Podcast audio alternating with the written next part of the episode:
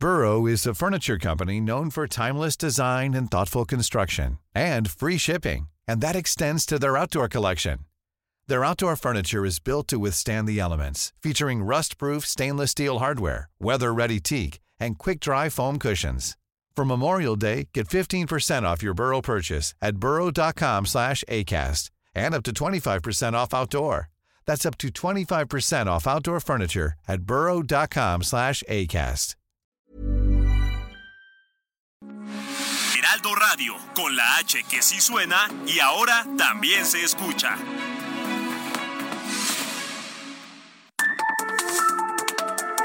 Las coordenadas de la información. Con Alejandro Cacho.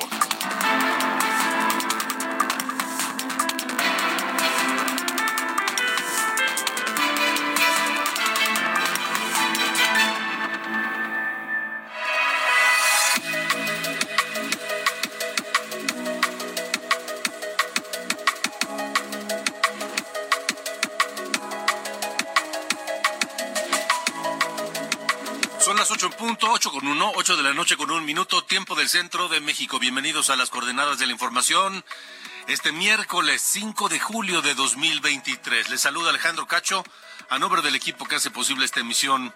Diana Bautista en la jefatura de información, Ángel Arellano en la producción y Ulises Villalpando en los controles. Hoy es miércoles, mitad de semana, y tenemos muchas cosas aquí en las coordenadas de la información que se transmite a través de la cadena nacional de Heraldo Radio en todo el país y de Now Media Radio en los Estados Unidos. Para todos, un gran saludo.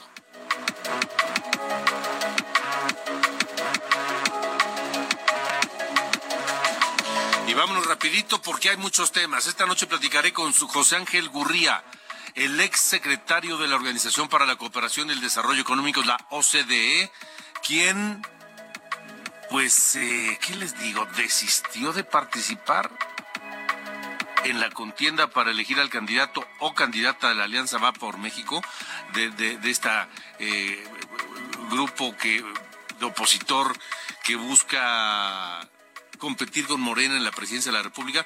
Lo estaremos platicando con él más adelante. También esta noche, Enrique de la Madrid quien sí va y quien ya se registró para ser parte, ser representante de este Frente Amplio por México, este frente opositor para las elecciones de 2024. Enrique de la Madrid explica cómo será el proceso que deberán seguir y por qué él quiere ser el candidato presidencial.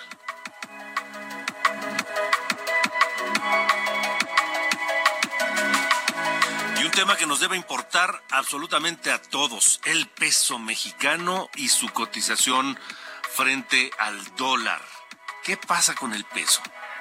El gobierno presume que está eh, fortaleciéndose y que estuvo incluso por debajo de los 17 pesos por dólar el día de hoy, una cantidad, un tipo de cambio insospechado. 17 por abajo estuvo un 16, noventa y tantos, algunos minutos o un par de horas el día de hoy, pero ¿eso nos conviene? ¿Es bueno? Para el gobierno del Obrador, uy, bueno, están felices, pero eso no necesariamente nos conviene a todos. Lo platicaré con Gabriela Siller, directora de análisis económico del Grupo Financiero Base, esta noche, aquí en Coordenadas de la Información.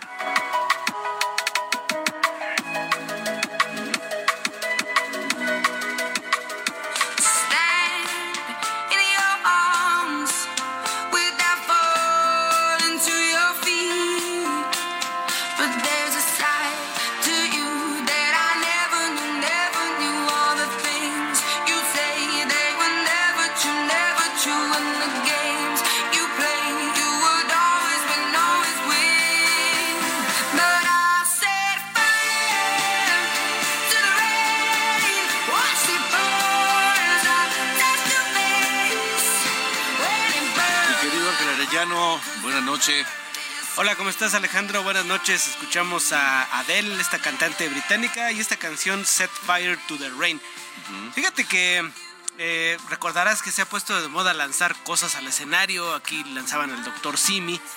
Pero Adele ya advirtió que lo dijo en tono de broma, ¿no? Dice, quien me lance algo al escenario lo mato. Y es que fíjate que allá en Los Ángeles una cantante llamada Bibi Rexa, pues le lanzaron un celular, pero le pegaron en el ojo y pues, pues imagínate un celular a gran distancia. Y a otra cantante también estadounidense, Pink, allá en el Reino Unido, le lanzaron una bolsita con un polvo blanco. Y dijo, ah, caray. y ya luego dijo, es mi mamá. La fan que le, le, lanzaron las cenizas de su mamá, imagínate. No me digas. Que era muy fan y le dijo, pues ahí te la mando porque es su última voluntad y todo. Y Pink dijo, caray, no sé cómo sentirme respecto a esto, pero Adele ya mencionó que ni se les ocurre lanzarles nada porque los mata, dice. Así que ya estás advertido, Alejandro, nada, doctor Simi, ni rosas, ni prendas, nada, nada. Así que es lo que tenemos en esta noche para arrancar. Pero más tarde, pero fíjate ahí, este, ya con esa advertencia de, de Adele, pues ni quien se atreva, ¿no? Me parece muy bien, me parece muy bien. Además, no, no me parece correcto estarle aventando gente, cosas a la gente. no, gente, no, estaría peor, ¿eh? Sí, no, no, este, no. Sí, pero ahí está la advertencia, así que ni muñecos, rosas, nada. Nada, nada. Nada, nada, nada. ¿Eh? Bueno, bueno, correcto. Gracias, Ángel. Gracias, buenas noches. Buenas noches.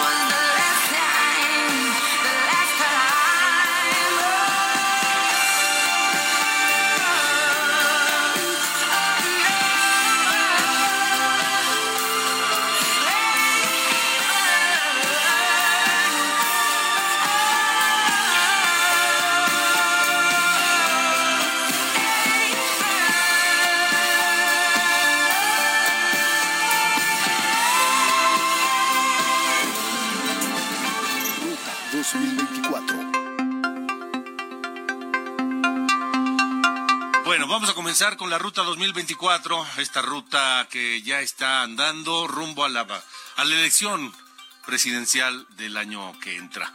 Em, por lo pronto les digo que esta noche la Comisión de Quejas y Denuncias del INE emitió medidas cautelares al proceso de selección del responsable de la construcción del Frente Amplio por México. El PRI, el PAN y el PRD tendrán las mismas limitaciones que se ordenaron a Morena en su proceso interno también, como evitar llamados al voto, como evitar hacer promesas de campaña o, hablar de plataformas y planes de gobierno. Eso lo decidió esta noche la Comisión de Quejas y Denuncias del Instituto Nacional Electoral, así que decisión pareja tanto para PRI PAN PRD como para Morena PT y Verde. ¿Qué hicieron hoy los aspirantes Iván Marín?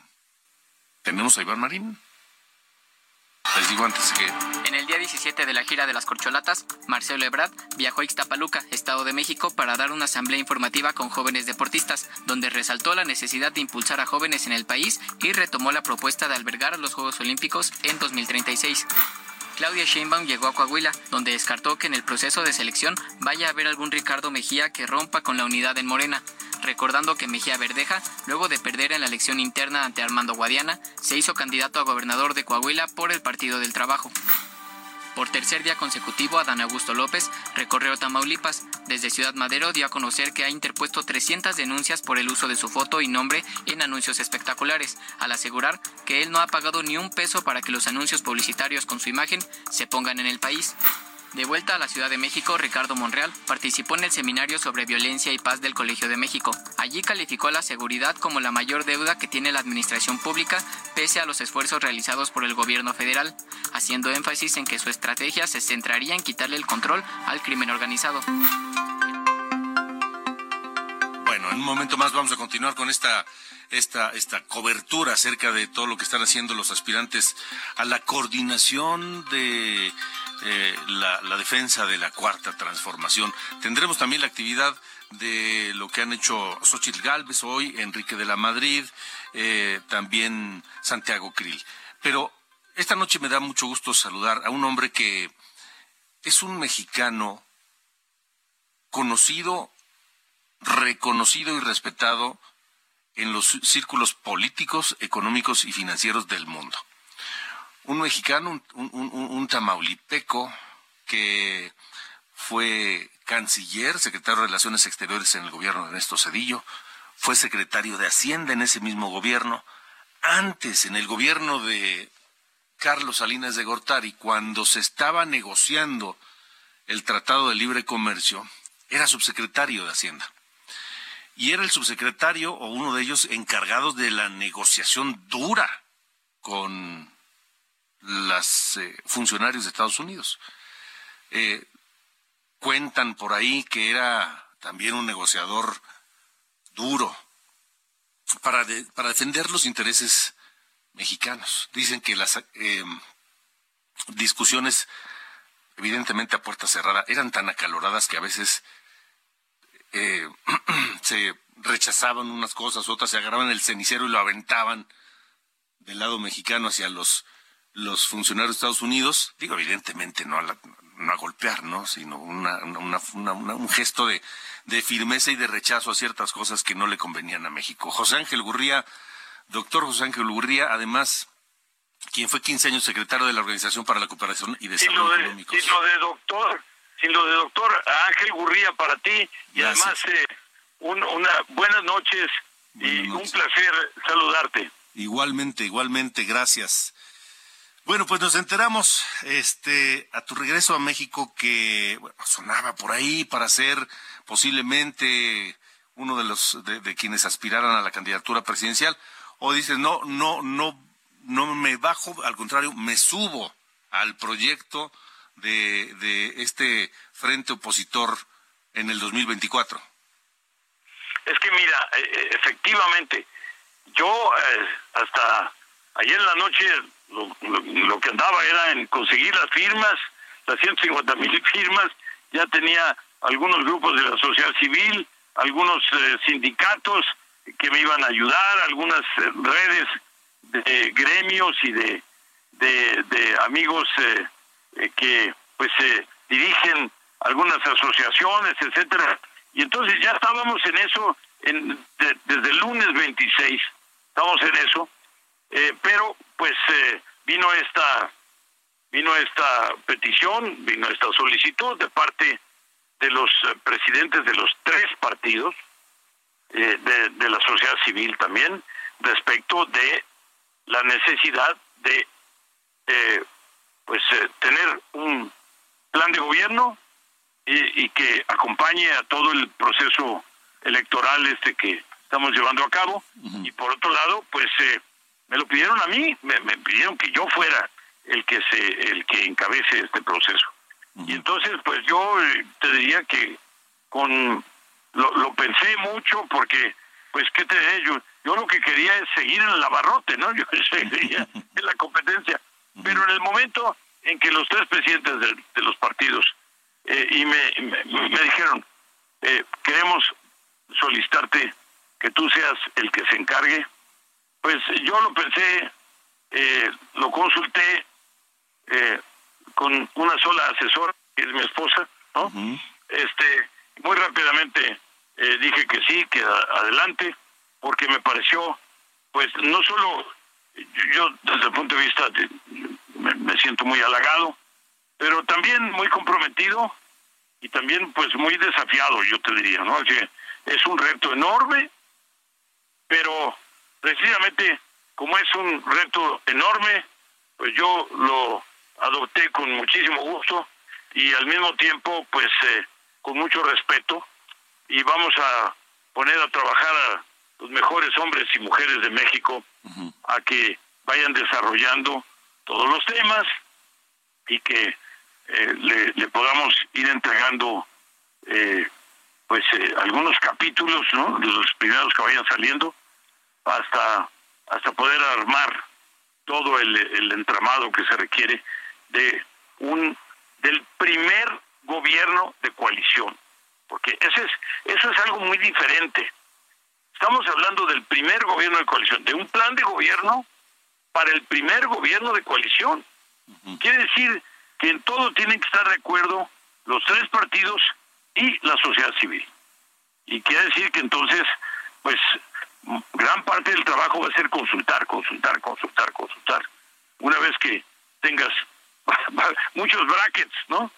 muchos muchos paréntesis seguramente en los textos, etcétera, pero eh, una vez que ya logremos este consenso, pues lo que va a pasar es que también esto va a ser parte de la oferta política que se presente al electorado.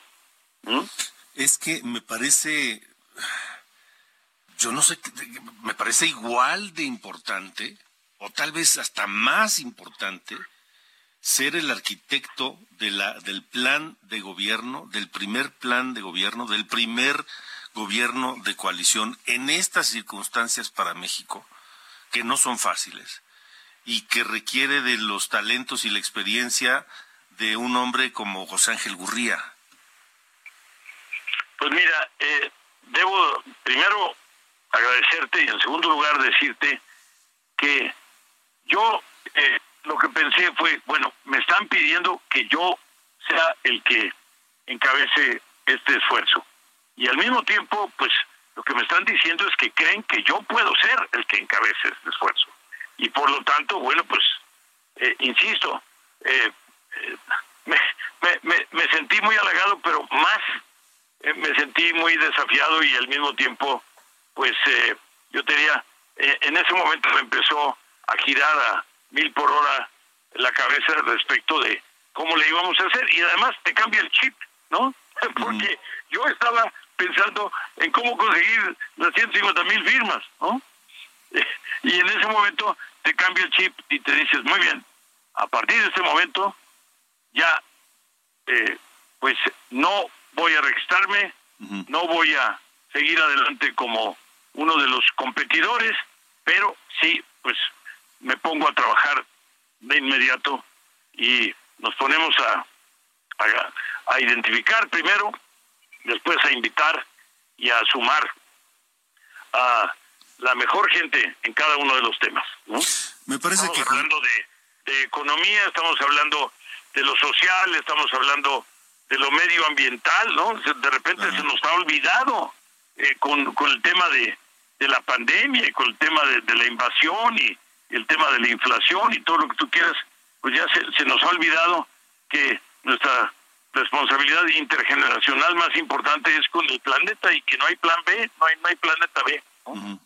eh, estamos hablando de la agricultura, la ganadería y la pesca, estamos hablando de la biodiversidad, estamos hablando de los océanos.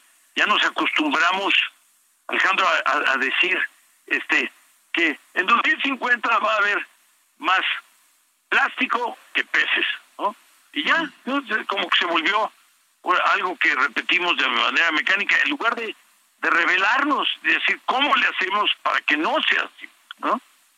Este y, y, lo mismo para para el, tema de pues cosas delicadas, importantes como el tema del de la del, de la militarización de este proceso, ¿no?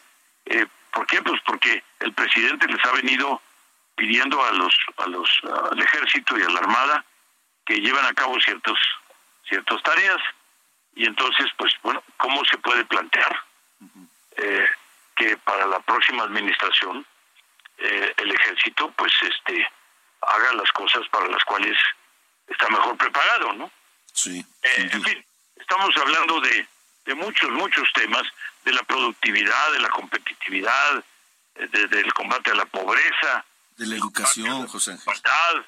Y el tema de la educación y la salud, que nos han hecho pedazos el sistema de salud y el sistema de educación en este momento, pues lo que nos revelan las pruebas PISA es que los, los niños mexicanos y los jóvenes mexicanos han tenido un impacto brutal, ¿no?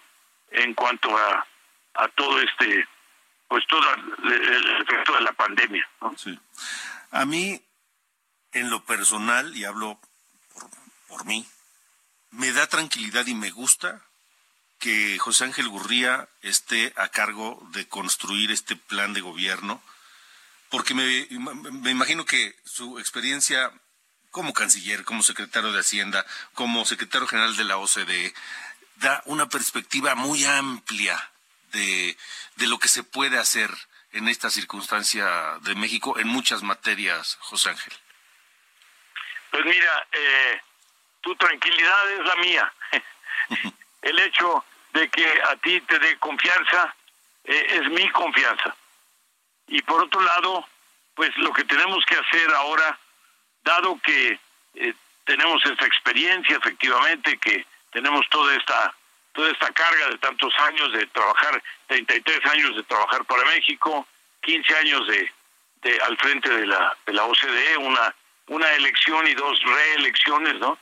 Eh, y de estar encontrando soluciones, soluciones, soluciones para los problemas, los mismos, los problemas de salud, los problemas de crecimiento económico, los problemas de educación, los, eh, los, los problemas de anticorrupción la lucha contra la corrupción, la transparencia, etcétera, todos estos temas.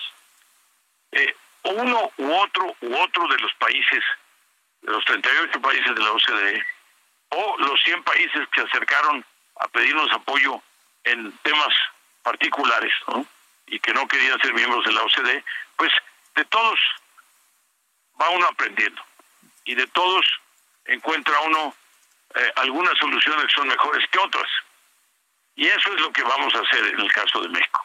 Con los mejores especialistas, los mejores expertos en, en cada una de las materias y al mismo tiempo, pues eh, con una conducción que lo que haga es que, eh, acuérdate que aquí estamos hablando no de elaborar un documento académico, estamos hablando de un plan de gobierno.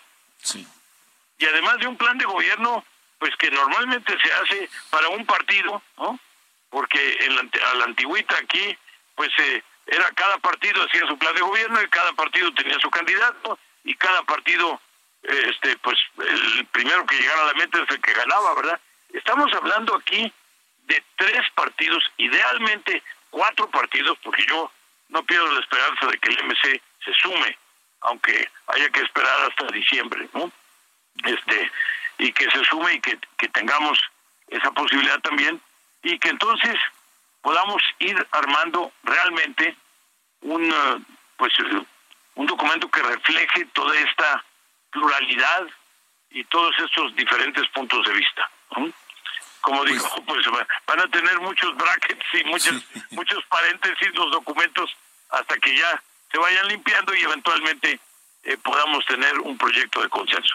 Y no solamente va a requerir del, del compromiso y el impulso, el apoyo de los tres o eventualmente cuatro partidos que estén detrás de esto, sino también de los hombres y mujeres que estén y que lleguen, de quien sea candidato o candidata en caso de ganar la elección y de quienes lo acompañen en el gobierno para seguir este plan diseñado por los expertos encabezados por, por ti, José Ángel. Eh, sin duda, mira, eh, aquí la importancia y la diferencia en esta ocasión es casi, casi, yo te diría, la antítesis del gobierno actual. Eh, aquí eh, tú tienes un gobierno de coaliciones más estable, un gobierno de coaliciones más democrático, un gobierno de coaliciones más incluyente, es, es, es más, más predecible, pero además comete menos arbitrariedades. no hay ocurrencias en un gobierno de coalición. Pues estaremos... Que le, que le recuerde al líder, oiga, eso no es lo que a lo que nos comprometimos, ¿no? Sí. Es decir, eh, eh, yo, yo, estoy hablando de un gobierno que inclusive un gobierno acotado, un gobierno que ya no sea omnímodo, que no sea sí. omnipotente, ¿no? Ese es el proyecto de gobierno de, de, del que estamos hablando, del que estamos buscando, y donde efectivamente el, el gobierno proponga y el Congreso disponga, e inclusive que pues que ya el, el, nuevo presidente a lo mejor ya no ya no pueda proponer a los, uh -huh. a los de la Suprema Corte de Justicia o, o, al, o al, fiscal o a los órganos eh, constitucionales autónomos, etcétera, es decir, acotarle las facultades porque sí. ya vimos lo que sucede cuando el jefe del Ejecutivo abusa de esas facultades. Así es. Pues estaremos muy atentos, José Ángel. Gracias por estos minutos y lo estaremos platicando, si te parece, con más calma en el futuro y conforme se vaya construyendo. Un abrazo muy afectuoso y muchas gracias a tu auditorio. Al contrario, gracias, gracias. José Ángel Gurría, de verdad, a mí me da tranquilidad que él encabece este esfuerzo. Pausa, regresamos.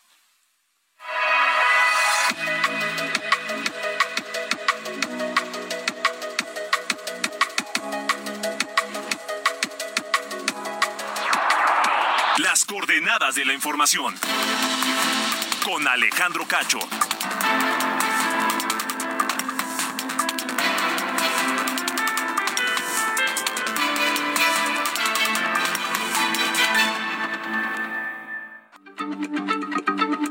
Heraldo Radio, la H se lee, se comparte, se ve y ahora también se escucha.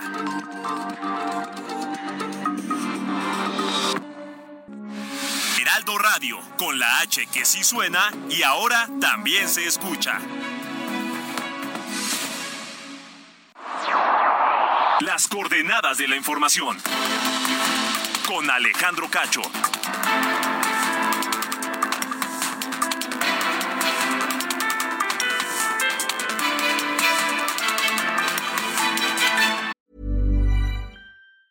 Burrow's furniture is built for the way you live. From ensuring easy assembly and disassembly to honoring highly requested new colors for their award-winning seating, they always have their customers in mind. Their modular seating is made out of durable materials to last and grow with you. And with Burrow, you always get fast, free shipping. Get up to 60% off during Burrow's Memorial Day sale at burrow.com slash ACAST. That's burrow.com slash ACAST. burrow.com slash ACAST. Minuto y piensa en tu momento favorito. Esas vacaciones en familia, por ejemplo. Ahora piensa en las empresas y en los empleos que hay detrás. El de Juan que conduce autobuses. El de Mari que trabaja en el restaurante. Empresarios y colaboradores trabajamos para que a todos nos vaya mejor. CIRT, Radio y Televisión Mexicanas. Voz de las empresas. Consejo de la Comunicación.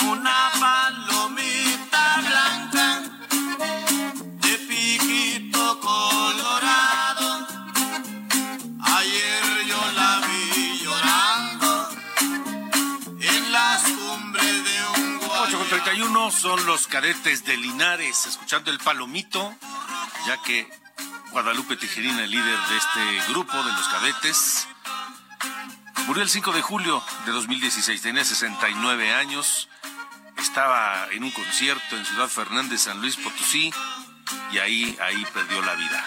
Hoy lo recordamos, aquí en las coordenadas de la información.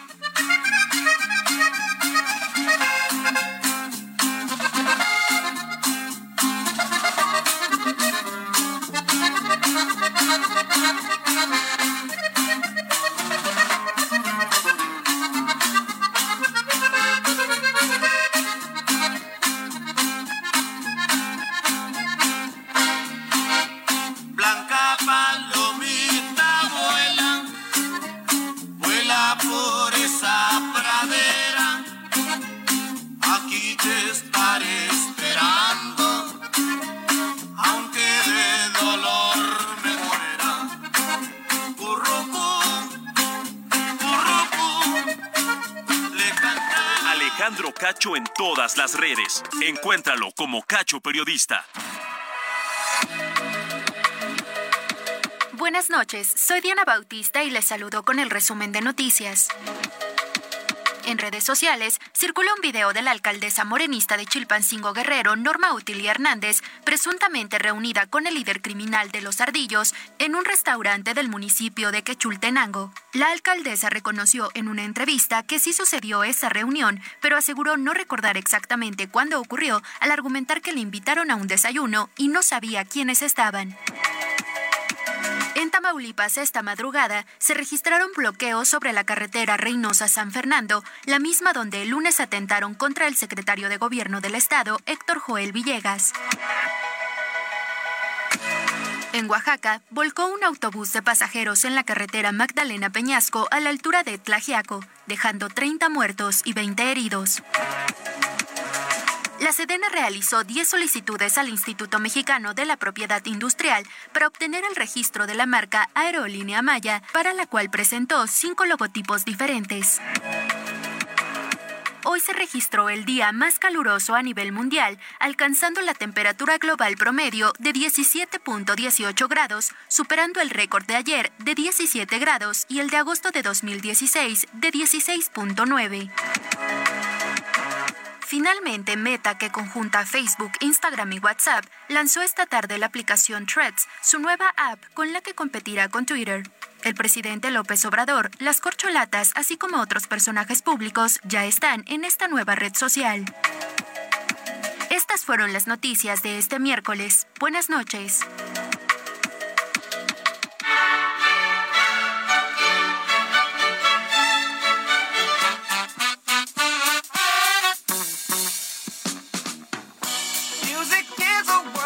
¿Qué pasa, mi querido Carlos Allende?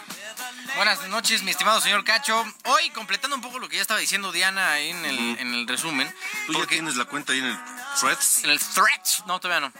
La verdad es que he estado pues, viendo, este, ¿tú ya? ¿O ya No, te pusiste a explorar? no. La verdad es que no me dan ganas de... de- de- De otro mendigo perfil no, que hay que no, estar manteniendo. La verdad es que no. ¿Sabes qué pasa? Que... Bueno, no lo voy a decir porque voy a dar ideas. Sí, no, voy a dar ideas, voy a dar ideas. Bueno, pues todavía no, fíjate, nada más, ahorita nomás lo voy a, buscar. Y, y, pues digo, hasta lo, donde entiendo, tiene algunas eh, diferencias importantes, ¿no? Con Twitter, pues obviamente. La cosa es que, o sea, que no puedes eh, ver a quienes sigues. Eso lo sé. Y la cantidad de data que, que compartes de tu celular con la aplicación sí es bastante importante. O ¿Ah, sea, sí? de- sí, de, de- de tu historial de, de visitas en internet, el uso de los datos de tu celular, eh, algunos identificadores, eh, contactos, información sensible, que aquí nada más dice en la, en la tienda de aplicaciones, nada más dice información sensible, quién sabe de, de otro, y nada más, el, el, el- ¿cómo se llama? El, el término paraguas, otros datos. Literal, así dice, other data, ¿no? Tal cual. Oye, ¿y cómo se escribe la aplicación? Threads, TH? T-H-R-E-A-D-S. Ah, ok. Thread, o sea, como ya es que es como hilo en, en inglés. sí, sí, sí, sí, Sí, sí. ¿Ves que ahora en Twitter puedes hacer hilos? Ahora Ah, ya la vi. Threads. Tiene una arroba ahí medio, medio Sí, cucha. sí, sí. Pero bueno, si quieres hoy lo podemos tomar mañana a ver cómo le fue en su primer día, ya en su, este, ya desde que empezó. Pero por lo pronto, señor Cacho, nada más una especie de actualización de este asunto que decía Diana de, eh, de, de la aerolínea nueva del gobierno mexicano, porque mañana, mañana está listado para ser eh, resuelto el amparo que metieron estos 229 jubilados inconformes con el tema de la compra. Y eh, pues bueno, mañana ya sabremos si van a ser amparados o no. Si no van a ser amparados, eso quiere decir que la, la compra puede seguir adelante y eh, eh, digamos todo va a salir como el gobierno mexicano espera y la aerolínea podrá llamarse Mexicana de Aviación. Si los amparan a estos 229 personas, estaríamos hablando que eh, pues no va a poderse llamar así, va a llamarse Maya, ¿no? Como ya lo estaba adelantando este, el presidente, con el logotipo que ellos decidan, ya ves que registraron cinco. Entonces, pues bueno, lo que me, me dio mucha gracia es que justo decía Andrés que el día que anunció que se iba a llamar Maya, que ese mismo día o el siguiente, según su, su, su discurso, una persona intentó registrar la aerolínea con, es- con una marca de aerolínea con ese mismo nombre. Entonces, pues bien vivillos, ¿no? Queriendo así registrar el nombre y luego, que según su plan seguramente era revenderle, ¿no? La marca al gobierno mexicano. Pero lo que no sabe es que Andrés tiene una, una capacidad infinita, ¿no? De aventarse nombres. Entonces, si no era Maya, le iba a ser este, Azteca o Mexica o saber. Olmeca. Sí, sí, digo, ya tiene una refinería que se llama así, ¿no? Pues, total, sí, vamos a hacer el paquete completo de, de, de iniciativas públicas con nombres de culturas prehispánicas. Entonces, bueno, ahí está este asunto. Em, Entonces, mañana vamos a saber bien. Y si quieres, mañana ya te completo pues, con algunos datos, ¿no? De cómo le fue a Threads en su primer día como opción alternativa a Twitter. Bueno, me parece muy bien. Dale. Está bueno. Ya están, que es. Gracias. Fuerte abrazo.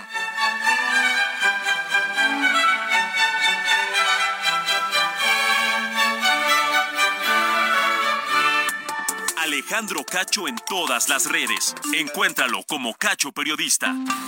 Bueno, esta noche escuchábamos una parte de la actividad de los aspirantes de Morena a la coordinación de la defensa de la cuarta transformación. Y tenemos, por supuesto, más. Escuchemos.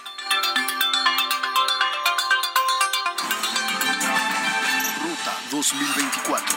En el día 17 de la gira de las corcholatas, Gerardo Fernández Noroña del Partido del Trabajo continúa en Quintana Roo, donde insistió en que pedirá al dirigente de Morena, Mario Delgado, que todos transparenten los gastos en propaganda colocada antes de que inicie el proceso interno, y quien no quiera hacer las aclaraciones correspondientes retire su publicidad.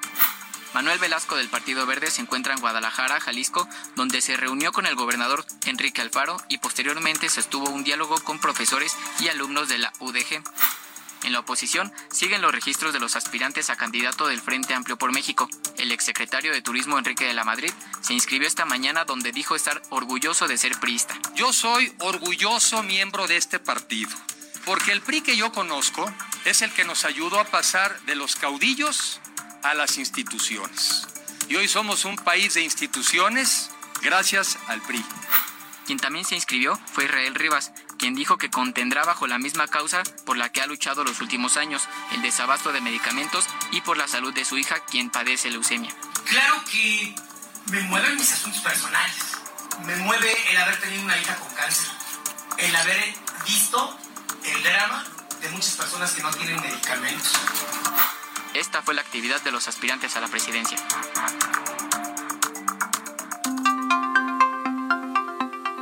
Bueno, y uno de ellos, Enrique de la Madrid, que decía se, se inscribió ya, es uno de los perfiles más serios, más importantes para obtener esta, esta posición que eventualmente se convertiría en la candidatura opositora a la presidencia de la República. Y sobre eso platiqué con el propio Enrique de la Madrid. ¿Cómo, estás viendo las cosas? ¿Tu perspectiva cambia? Este, el fin de semana nos tuviste en vilo unas horas.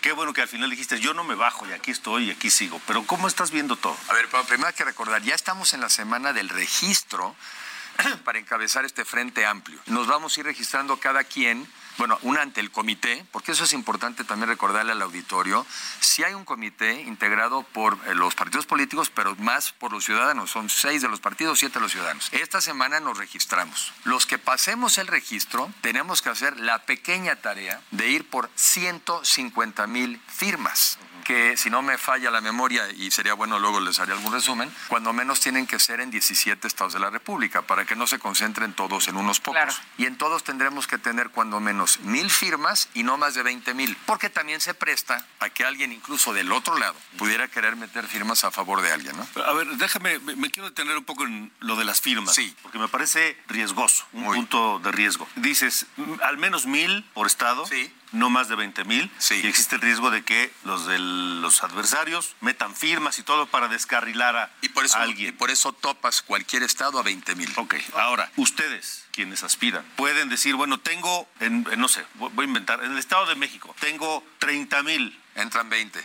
¿Tú escoges cuáles? No, no, más bien solamente te van a tocar ah, 20. Solo te reconocen 20. Sí, ah, y está hecho, yo creo que se ha hecho inteligentemente, precisamente para que nadie se concentre solamente en un estado, porque vas por una, no le llaman elección tampoco, pero vas por todo el país. Y después, entonces vienen los debates, porque también es muy importante que la ciudadanía nos escuche y escuchemos. Y si no me falla la memoria tampoco, son debates, serán cinco debates, uno en Tijuana, uno en Monterrey, otro en la Ciudad de México, otro en Guadalajara y otro en Mérida. Esos debates, pues los vamos a estar viendo en streaming, quien les quiera seguir en vivo, y después de eso vendrá una gran encuesta nacional para ver quién, desde el punto de vista, debiera de encabezar este frente, y también viene una, no digo elección, porque no se dice elección, pero una consulta, que en un principio era en urna, físicamente, pero entiendo que también se va a poder hacer de manera digital. O sea, los ciudadanos vamos a poder decir, nos gusta fulano. Así, exacto. Es una encuesta y tienes esta como votación o consulta y cada una de ellas vale 50%, como si fueras al examen. Ah, encuesta y votación. Sí, okay. encuesta. ¿Cuánto vale la encuesta? 50%. ¿Cuánto vale la, la votación? Consulta. 50%. Y el que gane, pues la suma de esas okay, dos okay. es el que es el responsable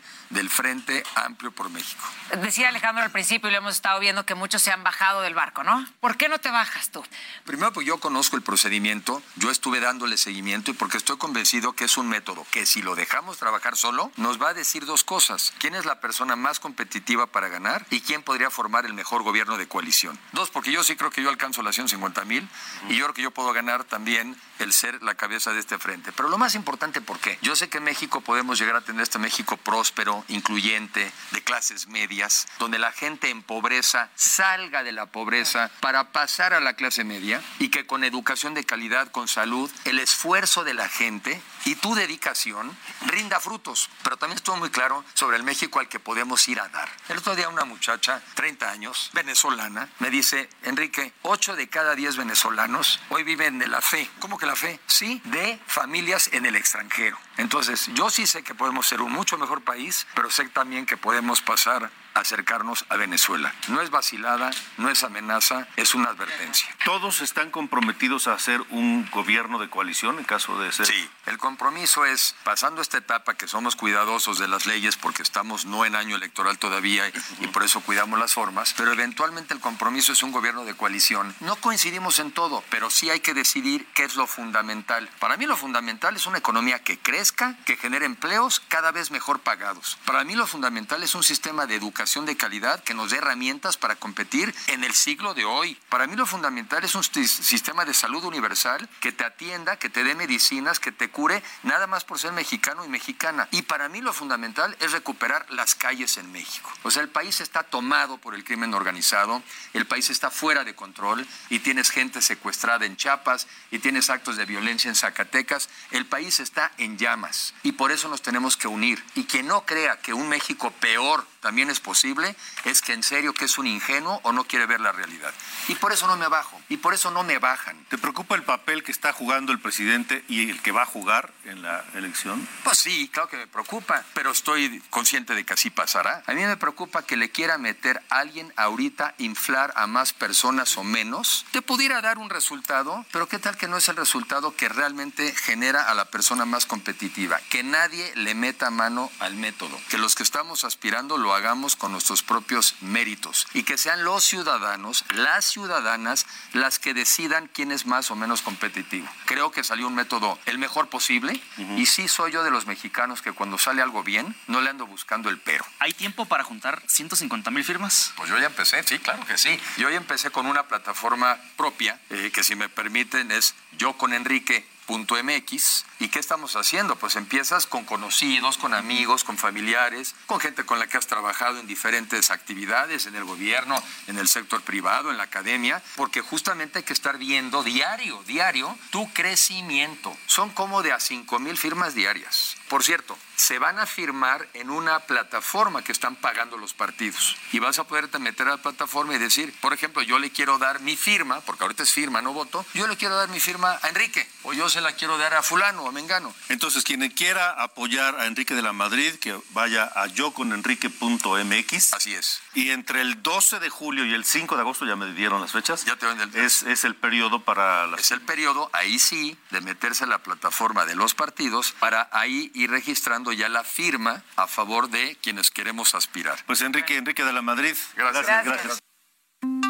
Ahí está Enrique de la Madrid Cordero, uno de los aspirantes a esta candidatura presidencial. Son las eh, con 8.47 tiempo del centro de la República Mexicana. En, en el gobierno se presume la fuerza del peso, la fortaleza. Hoy llegó a estar por debajo de los 17 pesos, 17 pesos por dólar el día de hoy. Yo híjole, yo no sé si soy este demasiado aprensivo, no me encanta esta cotización. El gobierno lo presume como si fuera un mérito propio, no lo es. No lo es. Hoy saludo a, nuevamente a Gabriela Siller, directora de análisis económico del Grupo Financiero Base. Gabriela, qué gusto y gracias por estar aquí nuevamente. Muy buenas noches, Alejandro. Muchas gracias por tenerme en tu programa. Este, a ver, tú que sí sabes de estos menesteres, ¿qué te dice el tipo de cambio? Me dice lo que está sucediendo a nivel externo, sobre todo la oportunidad del nearshoring, que hay exceso de liquidez a nivel global y que los inversionistas están buscando activos riesgosos como el peso mexicano para invertir y eso es lo que está apreciando al peso mexicano, sumado también al hecho de que siguen creciendo las exportaciones, las remesas que llegan a nuestro país y que eso representa una mayor oferta de dólares y por lo tanto un menor tipo de cambio. Ahora, aunque el tipo de cambio en los niveles que está ahorita genere optimismo, hay dos cosas importantes que decir. Uno, pues que no responde a ninguna política económica de este gobierno. Y dos, pues que hay perdedores también con la apreciación del peso, porque los receptores de remesas, esos casi 5 millones de familias que reciben remesas del exterior, están sufriendo por la pérdida del poder adquisitivo de cada dólar que reciben. Y además, pues también los exportadores no hay forma como puedan ajustar sus precios a esta apreciación del peso y ahorita lo que están haciendo, pues simplemente sus márgenes se han reducido de manera significativa y en el mediano y en el largo plazo, cuando los precios se ajusten al nuevo tipo de cambio, pues obviamente México ahí va a perder competitividad. Entonces, en el balance, yo creo que México termina perdiendo ahorita con la tan rápida apreciación del peso. Eh, ¿Hay alguna perspectiva, se puede tener alguna idea de cuánto va a durar esto y sobre todo cómo va a hacer el, rebote, eh, que me parece eso tal vez lo más preocupante. Sí, sobre todo porque como que como que llama la atención, ¿no? Como una apreciación de 13% en lo que va del año, como estamos en niveles del 2015 cuando sabemos que todavía hay tantos problemas estructurales en nuestra economía y bueno, desde julio del año pasado vemos que hay un desempeño del tipo de cambio en donde se aprecia durante dos meses consecutivos por un total aproximado de 7% y luego hay un rebote de 4%. Y bueno, pues si continúa este desempeño implicaría que durante julio el tipo de cambio pudiera alcanzar un nivel mínimo de 16.74 y luego volver a rebotar para subirse nuevamente a niveles como de 17.30 pesos por dólar. Y luego ya en el tercer y cuarto trimestre, pues va a depender mucho si en Estados Unidos hay o no recesión, como continúen las noticias de la guerra, pero creo que podríamos cerrar este año con un nivel de tipo de cambio aproximado de 17.10 pesos por dólar. Y el siguiente año yo creo que se puede seguir apreciando después de las elecciones en Estados Unidos y en México. Si no hay sorpresas negativas, y no importa si gane uno u otro, sino más bien que no haya algo como en el 2018 cuando se dio la cancelación de lo que sería ahora el nuevo aeropuerto de la Ciudad de México. Si no hay mayor aversión al riesgo global, no hay mayor aversión al riesgo en México, yo creo que sí pudiéramos estar viendo tipos de cambios alrededor de 16.40 pesos por dólar. La cosa es que hay que recordar que la apreciación del peso tiene que ver con el exceso de liquidez a nivel global, que ahorita los inversionistas tienen como preferido al peso mexicano junto con el peso colombiano, pero en el momento que el peso mexicano ya no les guste y se cambien a otra divisa o a otro activo, pues obviamente se puede dar un rápido rebote en el tipo de cambio. Entonces, también cuando se empieza a retirar todo ese exceso de liquidez que hay en economía global, pues obviamente sí pudiéramos ver un rebote. Entonces, todavía hay muchos riesgos para el tipo de cambio el único beneficio que se ve ahorita, bueno, los únicos dos beneficios es que no suben los precios de las mercancías importadas y eso ayuda a contener las presiones inflacionarias en México. Y por otro lado, la deuda externa, que pues por cada dólar que se debe, ahora el gobierno tiene que pagar menos pesos. Sí, claro. Ok, entonces la perspectiva es que por lo menos un año más se mantenga más o menos en los niveles que está hoy. Si sigue el mismo desempeño, sí. La cosa es que hay que recordar que esto es especulativo también. Sí, sí. Entonces, si en cualquier momento deciden que les gusta más el shekel israelí, por decirte, o cualquier moneda, pues entonces se mueven todos, porque así hay como, como movimientos muy rápidos en el mercado financiero, más rápidos inclusive que en el mercado de capitales, se, dan en el mercado cambiario, y ahí es donde puede venir un rápido rebote para el tipo de cambio. es un clic, ¿no? Literalmente un clic en una computadora. Y además el mercado cambiario nunca cierra. Entonces, por eso, si nos despertamos a las 2 de la mañana, seguimos viendo que la cotización peso dólar sigue fluctuando. Entonces, es eh, a cualquier hora y en cualquier día. De acuerdo. Pues Gabriela, vamos a estar muy atentos y consultándote todos estas, estos, estos temas, si nos lo permites. Muchas gracias por haber estado otra vez aquí. Muchas gracias a ti, Alejandro. Buenas noches. Gracias, buenas noches. Gabriela Siller, directora de análisis económico en Grupo Financiero Base. Son las 8.53. Antes de irnos, yo nada más les digo, miren, este, no se confíen.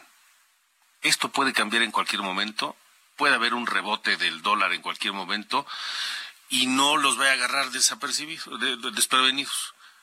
Mm, tal vez sea atractivo en este momento este comprar dólares o tener deudas en dólares. Ojo, pero no vaya a ser. No vaya a ser eh, la historia demuestra que apostarle al peso a la larga resulta más sano y más redituable. Así que, bueno, pues esperemos. Esperemos. De cualquier manera que estén muy atentos. Lo que sí queda claro es que no es un mérito del gobierno. Es un tema especulativo y de cómo se mueve la economía y los tipos de cambio y las finanzas y las eh, en, en todo el planeta. El problema es para los exportadores. Imagínense que ustedes exportan cubet, un, no sé, arroz, y que el kilo de arroz lo vendían en un dólar. Bueno, un dólar era 20 pesos, pero hoy un dólar son 16, 17 pesos. Entonces ya le empezamos a perder. Ya no es tan bueno que el tipo de cambio esté como está, ¿verdad? Vámonos. Hemos llegado al final. Gracias por habernos acompañado en las coordenadas de la información con este tema de El Rey, Elvis Presley, It's Now or Never, que el 5 de julio de 1960 salió a la luz para convertirse en uno de los temas más simbólicos del Rey. Vendió 20 millones de copias de este tema. It's Now or Never es el Rey Elvis Presley. Gracias por habernos acompañado. Buenas noches y hasta mañana. When I first saw you with your smile so tender. My heart was captured. Esto fue Las coordenadas de la información con Alejandro Cacho.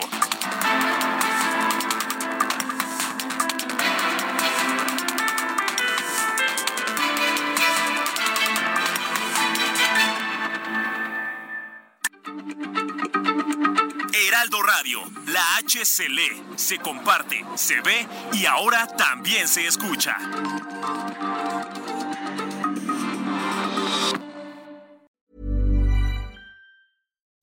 When you make decisions for your company, you look for the no-brainers. If you have a lot of mailing to do, stamps.com is the ultimate no-brainer. Use the stamps.com mobile app to mail everything you need to keep your business running with up to 89% off USPS and UPS. Make the same no-brainer decision as over 1 million other businesses with stamps.com. Use code program for a special offer. That's stamps.com, code program.